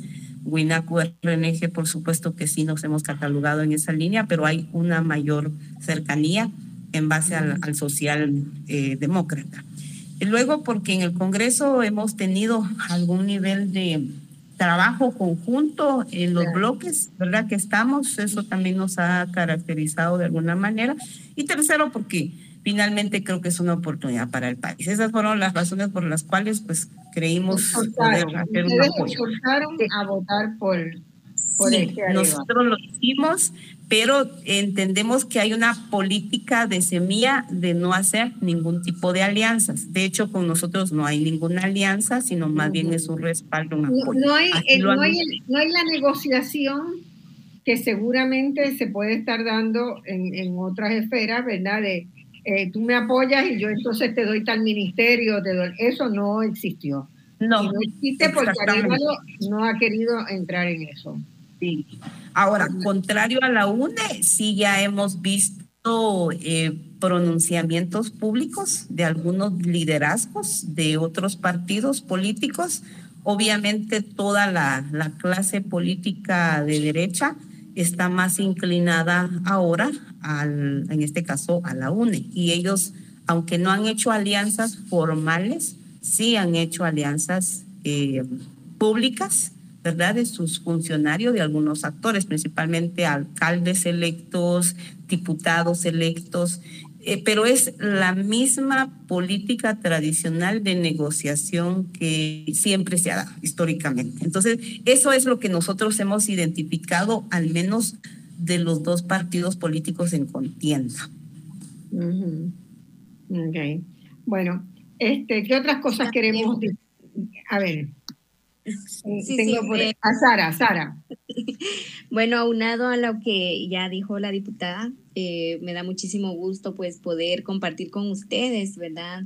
Este espacio de diálogo, de poder como analizar también el contexto, ¿verdad? En el cual nos encontramos y pues refiriéndonos un poco pues a esta pregunta de por qué o eh, no hay como mujeres en el Congreso que represente a los pueblos indígenas y vemos pues esa clara expresión que existe, ¿verdad? Que solamente pues la diputada eh, Sonia Gutiérrez pues va a seguir en este espacio, eh, lo cual pues también eh, se respalda bastante, ¿verdad? Precisamente porque existe como em, esa vinculación con los pueblos indígenas, pero también vemos que existe pues esa clara expresión del racismo, de la discriminación que vivimos en el territorio y claramente pues lo vemos reflejado pues en estas eh, contiendas electorales en las cuales pues nos encontramos aún. Pero también aunado a eso, pues está el patriarcado, ¿verdad? Que siempre eh, ha utilizado a las mujeres solamente como una escalera. Y vemos que muchas mujeres eh, participaron pues en esta contienda, em, teniendo como un espacio dentro de las diputaciones sin embargo, siempre fueron en las últimas casillas, ¿verdad? Y eso pues eh, refleja pues esa gran dificultad que vivimos las mujeres porque solamente estamos otra vez como para ocupar esos, esos espacios em, que no tienen una toma de decisión y que solamente servimos otra vez para que los hombres sigan en este espacio de poder. Eh, también hemos visto, ¿verdad?, desde las organizaciones de sociedad civil, de cómo eh, se han empezado a um, organizar, hacer análisis, debates también a lo interno de las comunidades, precisamente para acercar también la información eh, sobre cómo se puede analizar también el voto a partir de esta gran oportunidad que tenemos de poder hacer cambios, ¿verdad? Vemos que la política eh, que hemos vivido en Guatemala, pues siempre ha sido pues una política sucia, ¿verdad? Eh, espacios en donde hemos visto que eh, hay negociaciones detrás. Sin embargo, pues en este preciso, preciso momento, pues tenemos como esa oportunidad de cambio y es un poco como el análisis también que hacemos a lo interno de las comunidades de cómo podríamos como ir transformando también estas situaciones que vivimos, específicamente eh, del tema de la pobreza, de cómo eh, también se puede ir eh, mitigando desde otras formas, ¿verdad? No las formas tradicionales o de cómo existen pues estos ofrecimientos. También hemos visto que han habido alianzas, ¿verdad?, con los partidos tradicionales. Em, recientemente, hace unos días atrás, pues se veía eh, de cómo se estaba cooptando a los alcaldes, ¿verdad? Eh, precisamente con, con este, eh, con Sandra Torres, ¿verdad? Y eso pues también es un claro ejemplo de cómo ellos y ellas pues siguen como utilizando las mismas tácticas, las mismas estrategias para seguir cooptando el Estado, ¿verdad? Entonces creo que eh, desde ese enfoque pues es importante el seguir acercando pues la información hacia las comunidades, hacia los pueblos indígenas, eh, con el fin de que tengan una visión más crítica también sobre estas elecciones que se realizan en el país. Gracias. Eh, tenía la mano alzadita ahí. Eh, muchas gracias, diputada. Muchas gracias, Sara. Eh, y, Elizabeth, qué bueno verte también a ti, bienvenida. Eh, quería, quería, a propósito de, del patriarcado eh, y de los sucesos durante la primera vuelta, que conversáramos un poquito sobre las violencias que vivieron las mujeres eh, la violencia política que vivieron las mujeres.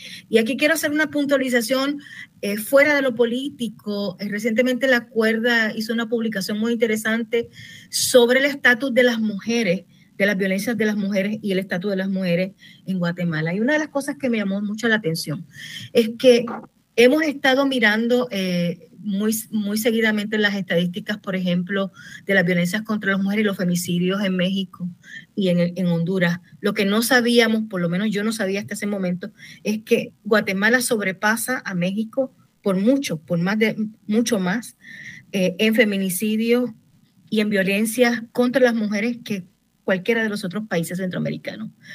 Eh, y esto lo quiero vincular a lo entonces, cómo es que se dan estos procesos de violencia y cómo es que entonces ¿verdad? Las violencias políticas ocurren de una manera muy frecuente en el contexto de Guatemala y se vieron eh, reflejadas eh, en la primera en, los sucesos de, la primera vuelta. Quizás pudiese Sara y diputada Elizabeth comentar un poquito sobre, sobre esto y cómo entonces ustedes han estado manejando este asunto. Yo, en el taller del, viernes encontré unas mujeres espléndidamente bravas, para así decirlo, decididas a defender sus derechos. Eh, me, llenó de, me llenó de energía realmente, me llenó de, de energía. si estuviera allá estaría bailando en un solo pie. Pues si me puede comentar sobre, sobre el, proceso de violencia porque fue bastante fuerte durante la fuerte, sí, sí. Diputada, muchas gracias. Sí, decir que sobre este tema sí es un tema bastante mm, difícil en nuestro país porque además de las violencias comunes que, que vivimos, que enfrentamos, todos los días las mujeres, ¿verdad? En el sentido de que eh, no solamente estamos eh, ausentes en los espacios de toma de decisión, sino que también no hay eh, acciones positivas a favor de las mujeres y principalmente esto golpea muy fuertemente a las mujeres indígenas porque ahí hay un, hay un tema bastante fuerte de racismo que, que se da.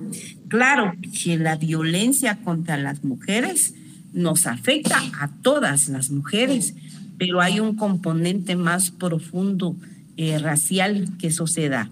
Y, y, yo lo voy a marcar un poquito más en el ámbito político partidario, que es donde he estado, ¿verdad? Las compañeras pues estarán también en distintos colectivos y opinarán al respecto. Pero en la política sí es, yo no olvido una frase que, que decía un compañero eh, cuando pues por primera vez yo me involucraba en política y me decía, pero es que la política es muy cruel, principalmente hacia las mujeres. Y de veras, lo digo yo, que 10 años ya de estar haciendo política partidaria es muy cruel la política, principalmente para las mujeres. Primero porque no tenemos la oportunidad de que podamos participar, ¿verdad? En que podamos participar las mujeres, eh, no tenemos oportunidades de acceder, ¿verdad? En eso.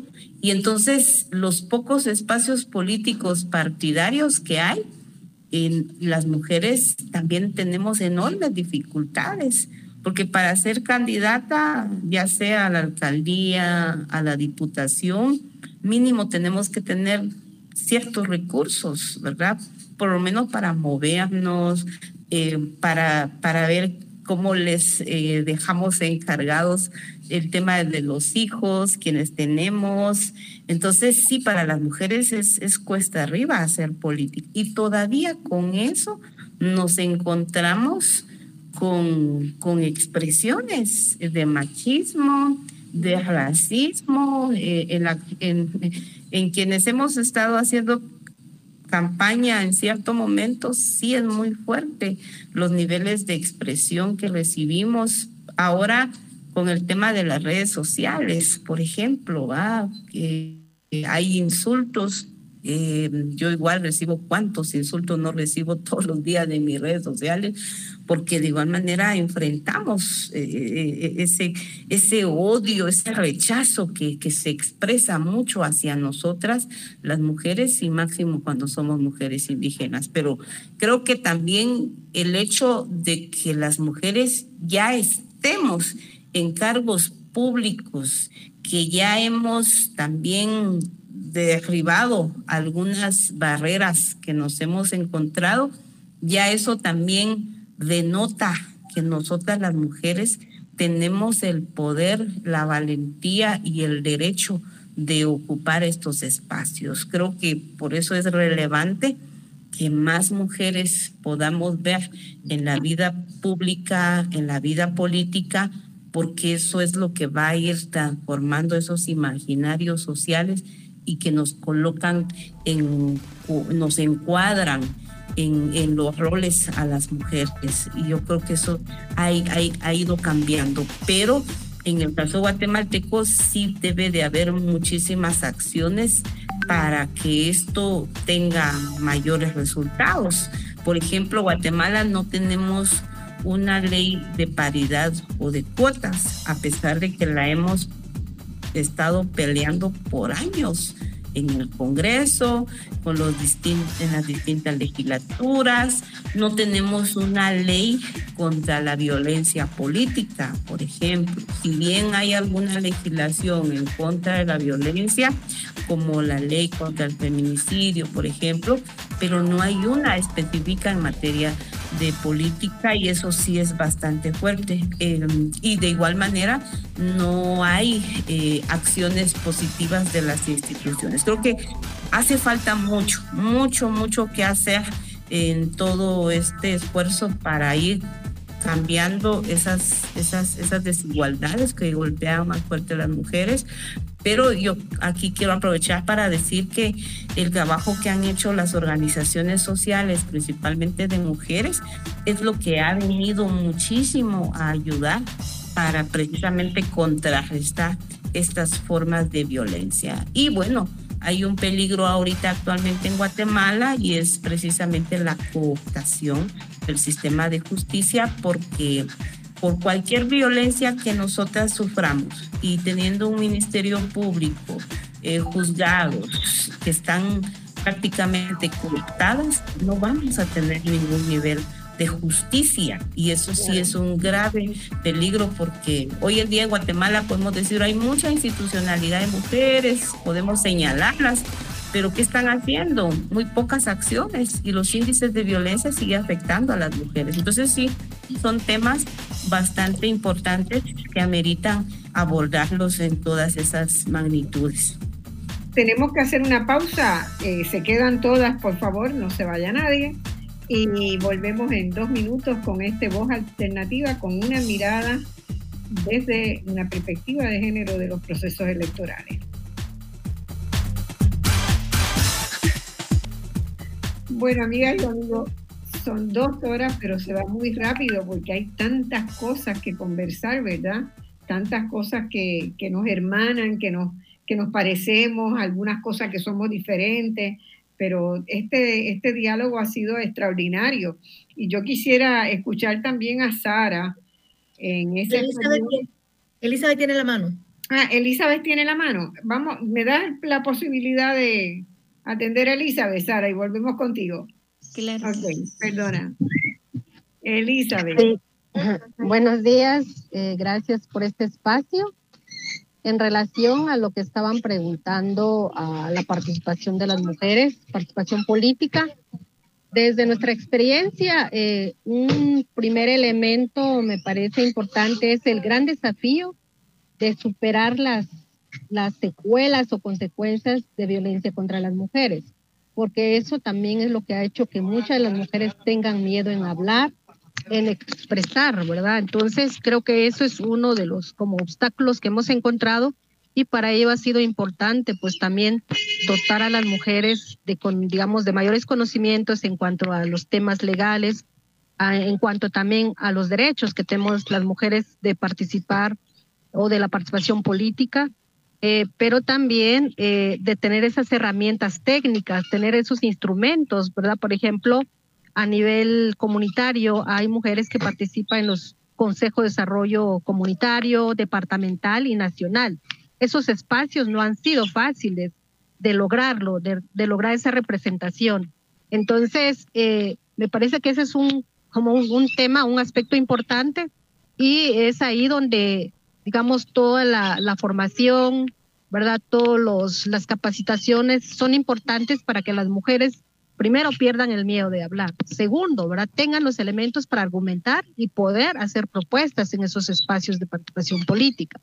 Y lo otro, pues, es a nivel también de la participación política partidaria, pues muchas mujeres quisieran, ¿verdad?, participar, sin embargo, pues tampoco tienen los recursos porque para poder llegar a esos espacios se necesitan recursos y principalmente económicos. Entonces, bueno, aparte de eso también, pues amenazas, ¿verdad? Es decir, muchas mujeres reciben también esa violencia, ¿no? Desde a nivel psicológico, a nivel verbal, eh, de diferentes maneras. Y bueno, también cuando se está en los espacios públicos o de cargos públicos, de igual manera, ahí entra también en juego el racismo, ¿no? A veces hay muchas mujeres que están, en, por ejemplo, en cargos públicos, en el caso de la diputada Sonia, muchas veces no se les permite hablar, es decir, se quiere, se pide la palabra, pero no se permite. Eso es, em, pues son como algunas dificultades y principalmente las mujeres indígenas, ¿verdad? Por ejemplo, mujeres indígenas mm, no hemos llegado a los magistrados, por ejemplo, en la Corte Suprema de Justicia u otras, ¿no? En la misma, en el Tribunal Supremo Electoral principalmente porque es parte del racismo, es decir, se mira que las mujeres como que no tuviéramos capacidad, ¿verdad? Entonces, estos son muchos como los obstáculos que se presentan, pero la violencia, por supuesto, política, ¿verdad? Es, es muy fuerte, principalmente también en las comunidades, ¿no? Esto yo lo dejaría ahí, por si Sara también quiere aportar. Gracias. Sara. Gracias, gracias compañera. Sí, bueno, eh, ya eh, es bastante importante, ¿verdad? Ese análisis que comparten eh, la diputada Sonia, la compañera Elizabeth, ¿verdad? Eh, creo que es importante también analizar la, la violencia en contra de las mujeres desde una perspectiva interseccional, ¿verdad? Eso pues también nos permite ver las diferencias eh, em, que tenemos entre mujeres, pero también esas diferentes capas de la opresión, ¿verdad? Que vivimos las mujeres y cómo eh, también nos han visto únicamente en ese ámbito privado a las mujeres indígenas, tal como lo dice Aura Cumes, ¿verdad? Eh, de que a las mujeres históricamente, ¿verdad? Se les ha visto eh, únicamente en ese ámbito. Y cuando nosotras queremos como aspirar a otros espacios, pues entonces viene como todo el la situación del racismo, esa violencia de la cual comentan las compañeras, pero es importante como eh, también hacer visible aquellos eh, espacios que también se han ganado a nivel local, ¿verdad? A nivel comunitario, que ya hay mujeres también ocupando esos espacios y que mm, ha sido pues eh, cuesta arriba poder alcanzar pues estos espacios y que sabemos que es de importancia también para las comunidades porque es ahí donde se gestan también esas necesidades, esas eh, necesidades de seguir apostando hacia los derechos, ¿verdad? Individuales y colectivos de las mujeres y como también es importante eh, seguir rescatando acá algunos instrumentos internacionales, ¿verdad? Legislación que ya existe a favor de nosotras en poder como impulsar nuestra participación. Sin embargo, pues vemos que existe muy poca aplicación de estos, ¿verdad? Muy poco respaldo también a nivel comunitario para que esto realmente pues pueda transformarse y tomar como base pues ya estas herramientas que se encuentran. Eh, sin embargo, pues también existe como ese reto, ¿verdad? Tanto de los estados, el seguir promoviendo pues esa participación eh, plena de las mujeres. Eh, sabemos que una de las principales instrumentos internacionales que tenemos que nos habla también sobre esa participación en la igualdad, ¿verdad? Es el tema de la CEDAW y que vemos que aún no se ha aplicado en Guatemala, a pesar de que fue uno de los países que, que estuvo aprobándolo y ratificándolo en su primer momento, ¿verdad? En el año 1982. Y pues vemos que han pasado muchísimos años y esa aplicación aún es débil, ¿verdad? precisamente con la institucionalidad que comenta la diputada, que ha sido cooptada, que en algunos momentos pues no ejerce el papel que debería ejercer, ¿verdad? Sin embargo, pues también es importante eh, rescatar recientemente pues también la recomendación general 39, que es también un aporte de las mujeres, mujeres indígenas, de cómo ellas eh, y de cómo nosotras pues también seguimos apostando a esa transformación, que no nos hemos quedado en ese acomodo de decir seguimos en ese ámbito eh, privado o pues solamente seguimos esperando, no, ¿verdad? Sino desde las mujeres pues hemos también hecho propuestas para que esto pues pueda cambiar y claramente pues no tenemos ahorita una legislación que nos hable sobre la importancia eh, de la paridad o que exista pues eh, ya una herramienta, una ley que pueda amparar esto.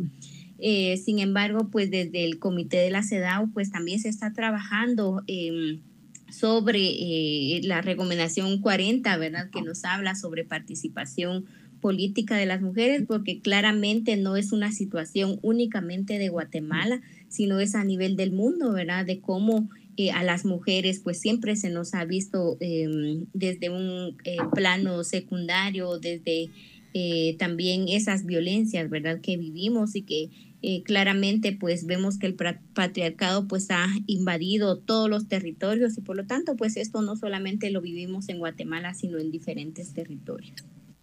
Muy bien.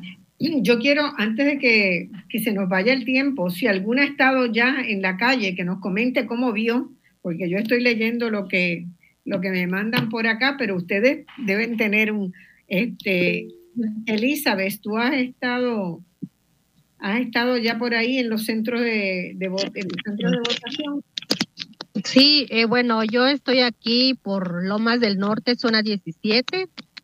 Eh, bueno, ya emití mi voto. Eh, bueno, aquí es muy tranquilo. Creo que uno de los problemas que yo observé es el transporte, porque en la primera vuelta había suficiente transporte e incluso, ¿verdad?, de la municipalidad, que hay un nuevo transporte, pues ahí, pero hoy creo que esperamos más de media hora, ¿verdad?, que pasara uno. Y hay mucha gente, por ejemplo, de la tercera edad.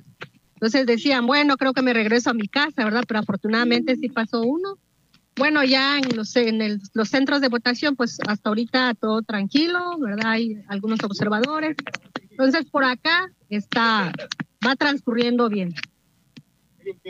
están contentos la gente con que todo. Sí, sí, sí, aquí sí era más por el transporte, ¿verdad? Que, no, no, no, no hay mucho transporte. Sí, observé, ¿verdad? Por ejemplo, algunos uh, buses, ¿verdad? Que venían cargados de personas, pues no sabemos de dónde vienen, entonces buses amarillos, eso, pero de ahí hasta ahorita, digamos, con tranquilidad. Bueno, se ha unido a nosotros también Úrsula Roldán, que está por ahí, Úrsula, saludos. Te vemos. Días, mucho gusto. Hola, encantada de verte por acá. Este, Nicha, saluda y preséntala. El, el micrófono, Nitza. No tienes micrófono abierto. La doctora Roldán, perdón, es que me estaban tocando la puerta y entonces tenía que decirle que estoy ocupada. Eh, eh, la, doctora Roldán eh, y la hermana Úrsula Roldán ha, estado, ha sido parte de este esfuerzo desde el inicio que empezamos a concebirlo y me refiero al proceso de observación, pero hemos estado trabajando desde la primera cumbre, ¿no, Úrsula? Sí, sí, eh, sí, exacto. Mujeres, ¿no? Ella este, es vicerectora de investigaciones y tú me corriges el título, por favor. Sí, no, no, no, directora del Instituto de Ciencias Sociohumanistas de la Universidad Rafael Landívar, mucho gusto. De la Landívar. Eh, y, y, nos ha acompañado, como decía anteriormente, eh, desde la primera cumbre ella también ha sido una vocera importante porque hemos tenido algunos esfuerzos de, incidencia, tanto con, a nivel de Congreso, con staffers del Congreso, también con el Departamento de Estado, eh, con el, equipo de Guatemala. Eh, eh, precisamente para esta primera, esta, esta primera vuelta con todo el tema de político. También estuvo Elizabeth en ese grupo que también nos ha acompañado también desde, desde, la primera cumbre. Entonces, hemos estado haciendo este trabajo ya hace, hace, hace unos cuantos años, un par de años específicamente, y siempre nos, da gusto escucharla por, eh, porque eh, es una mujer con mucho conocimiento, pero además con una humildad impresionante, ¿no? Y, eh, tener académicos que sean pensantes y que también tengan el corazón en el lugar bien puesto y ser activistas, ¿no? es maravilloso. Así que bienvenida. Muchas gracias, Nitza. Pues muchas gracias y un gusto estar con las compañeras y especialmente pues con también saludar a la diputada Sonia Gutiérrez que nos conocemos desde hace ya algún tiempo. Un gusto de conocerla y me alegro mucho que siga, que va a seguir en el Congreso. La lucha será ardua, pero creo que esperemos que hoy salgamos con mejores oportunidades, ¿verdad? Eh, pues ustedes, aquí estoy, me dijeron 10.40 y yo tengo que salir lo más tarde a las 11 porque tengo este compromiso que por cierto aquí está ya nuestro gafete y nuestro logo para ir a observar aquí. Estoy en Quetzaltenango, en el municipio, en el occidente de Guatemala. Y pues ya viendo las primeras reacciones, ¿verdad? A través de los medios de qué es lo que está sucediendo, pero estoy con los pies que me pican para poder salir, ir a votar e ir a observar lo que nos toca observar. Así es de que aquí estoy, ustedes me dicen. Bueno, Hilda Elizabeth fue la que les ganó a todos, ya ella votó tempranito, este, hizo todos los deberes, ¿verdad? Ahora puedes ir a visitar las mesas electorales y a recorrer la, este, todo el territorio. Yo eh, quería preguntarte también, a mí escuchándolas me parece que una de las cosas, gane quien gane las elecciones, ¿verdad? Hay diferencia, no hay neutralidad como, como este, decía la diputada. Ser, ser neutral es, es, evadir un problema, ¿verdad? Es, evadir, es correr, darle, darle hacia adelante a un problema pero eh, me parece que es imprescindible que ustedes planteen la creación de un organismo muy fuerte dentro del aparato gubernamental que trabaje con las mujeres en todas las, en todas las instancias, política, económica, social, ¿verdad? Eh, no, es, no es que eso vaya a resolver la situación, se necesita mucho más cosas, pero se necesita hacer acción afirmativa esto no ocurre, eh, no ocurre porque sí. O sea, 20% de mujeres en el Congreso es absolutamente inaceptable. Las mujeres deben ser cerca del 50% de electoras, si no, si no hasta un poco más, ¿no? En el caso nuestro son 53%. Eh, entonces uno pues tendría que, que ir tratando de subir y de subir con la diversidad étnica y racial que hay en, el, que hay en Guatemala. Y eso necesita políticas de acción afirmativa.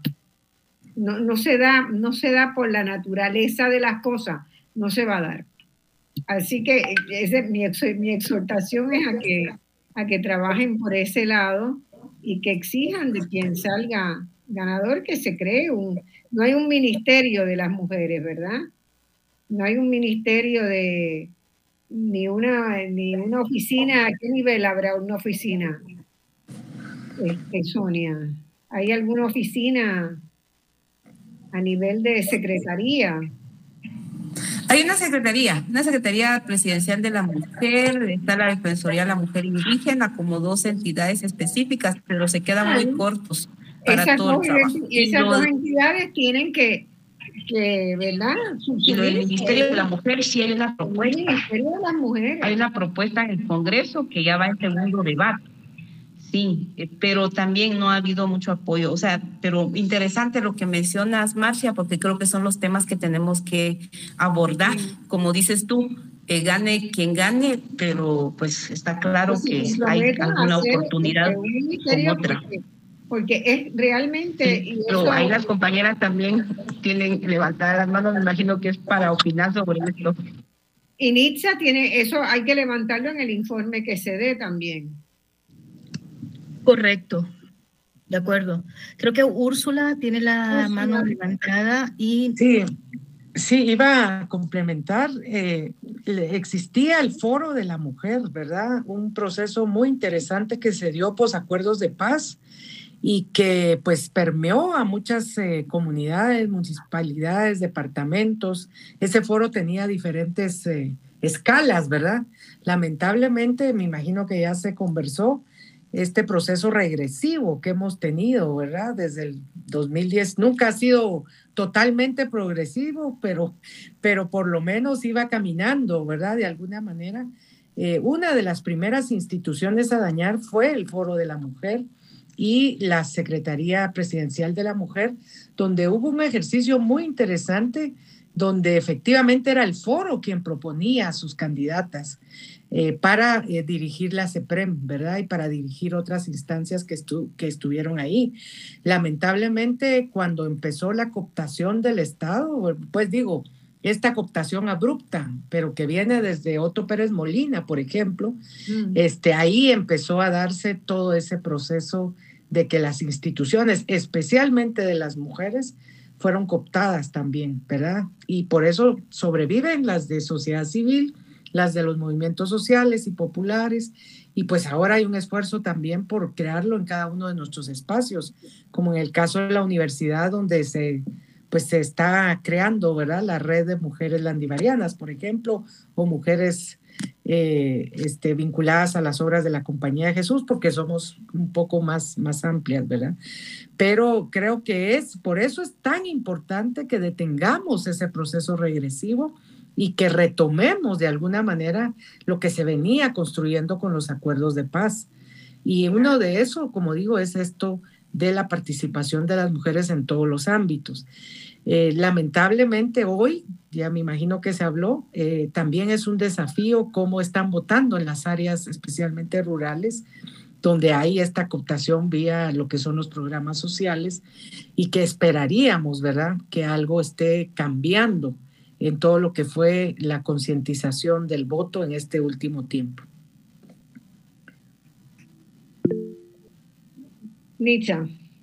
Sí, yo, yo quería añadir que ayer yo tuve una conversación muy interesante con una joven eh, que es activista. eh, su papá trabaja en una municipalidad en un, nivel muy, muy bajo de, dentro de la escala eh, de toma de decisiones, es decir, no toma decisiones. Y una de las cosas que me comentó, que ya sabemos, pero que lo quiero decir y que creo que es importante para nuestro proceso de observación, es este tema de, cómo utilizan a los empleados públicos para que hagan promoción a los partidos políticos, ¿no? Y ese, ese fue el caso. eh, él estaba muy, eh, esta persona que no conozco, ¿verdad? La- solamente esta muchacha me estaba contando que su papá estaba muy apenado porque él no pertenece al partido que le estaban pidiendo que hiciera la promoción, pero estaba obligado a hacerlo porque, bueno, no tiene otro remedio, ¿no?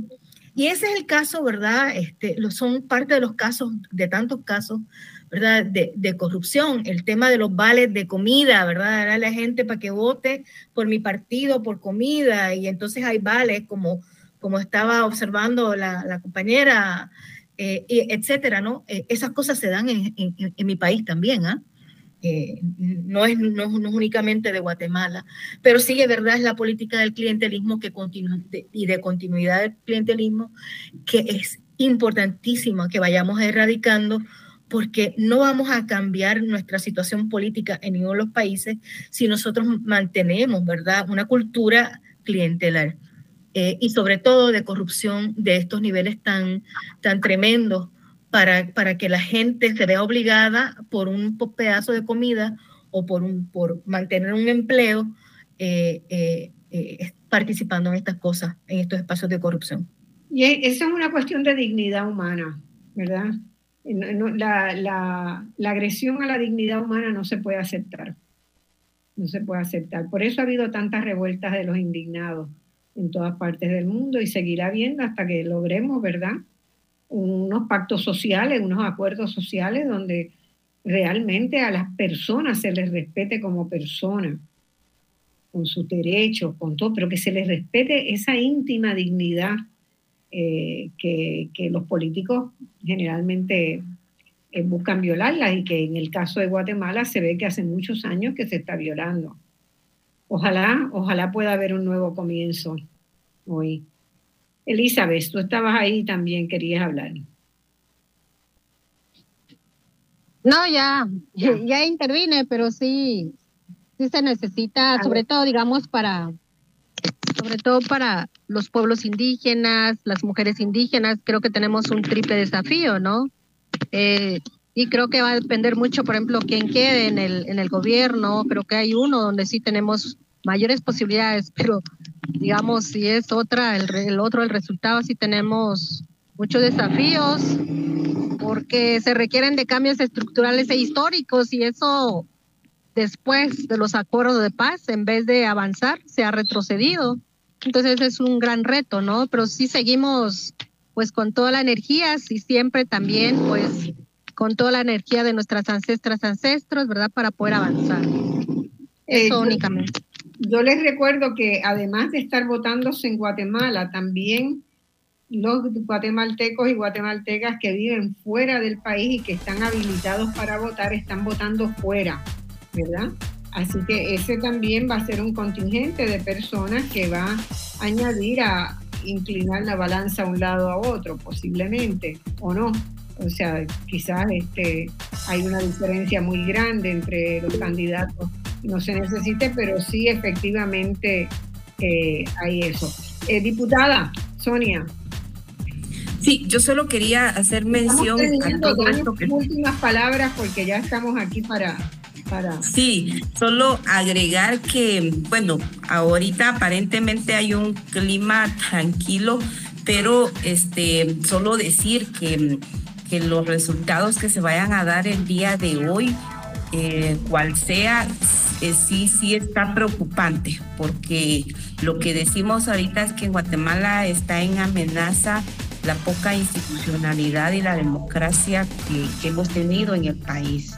Y eso se va a reflejar mucho precisamente en cómo se consolida la posibilidad que se dé un nuevo gobierno en, Guatemala, pero con posibilidades de cambiar esa política tradicional. Creo que ese es el mayor reto que tenemos los guatemaltecos y tenemos que fortalecer muchísimo, principalmente el tema de la institucionalidad, darle un giro a la vida política de este país eh, muy fuertes. De hecho, anoche escuchábamos algunas denuncias en contra de los magistrados del Tribunal Supremo Electoral.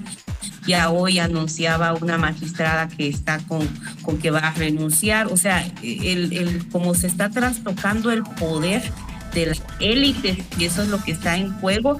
Entonces no vamos, no debemos detenernos en los resultados que se vayan a dar hoy, sino que al contrario, tenemos que darle mucha sostenibilidad porque en juego está el, el, poder eh, darle legitimidad a ese proceso electoral, pero sobre todo el, respeto a la voluntad popular, que es lo que decimos. Entonces quería agregar eso porque precisamente hay un clima bastante tenso, eh, no ahorita en este momento en el sentido estricto, pero sí se están dando muchas cosas que nos llaman mucho la atención pero que así va a estar. El, el, clima va a estar así de mucha persecución, de mucha criminalización, ya lo hemos visto, entonces creo que no nos debe asombrar de que eso vayamos a tenerlo aún con los resultados que pues entiendo que hoy se van a empezar a anunciar en horas de la noche. y eso me gustaría que también sobre todo este espacio regional Qué bueno y gracias por estar atentos porque sin duda lo que pasa aquí en Guatemala afecta a toda la región, por supuesto que sí. Bueno, yo lo único que puedo decirle es que hay muchos observadores, hay miles de observadores de distintas organizaciones y que los observa quien hace observación electoral no va a intervenir, como dijo la candidata Sandra Torres. Creo que faltándole el respeto a toda la responsabilidad que la gente pone en hacer bien una jornada de observación. Así que estamos con ustedes. Eh, que puedan terminar el día con tranquilidad y pendiente al escrutinio. Muchas gracias y hasta el próximo domingo que vamos a analizar los resultados electorales de Ecuador que hoy está también en la cena.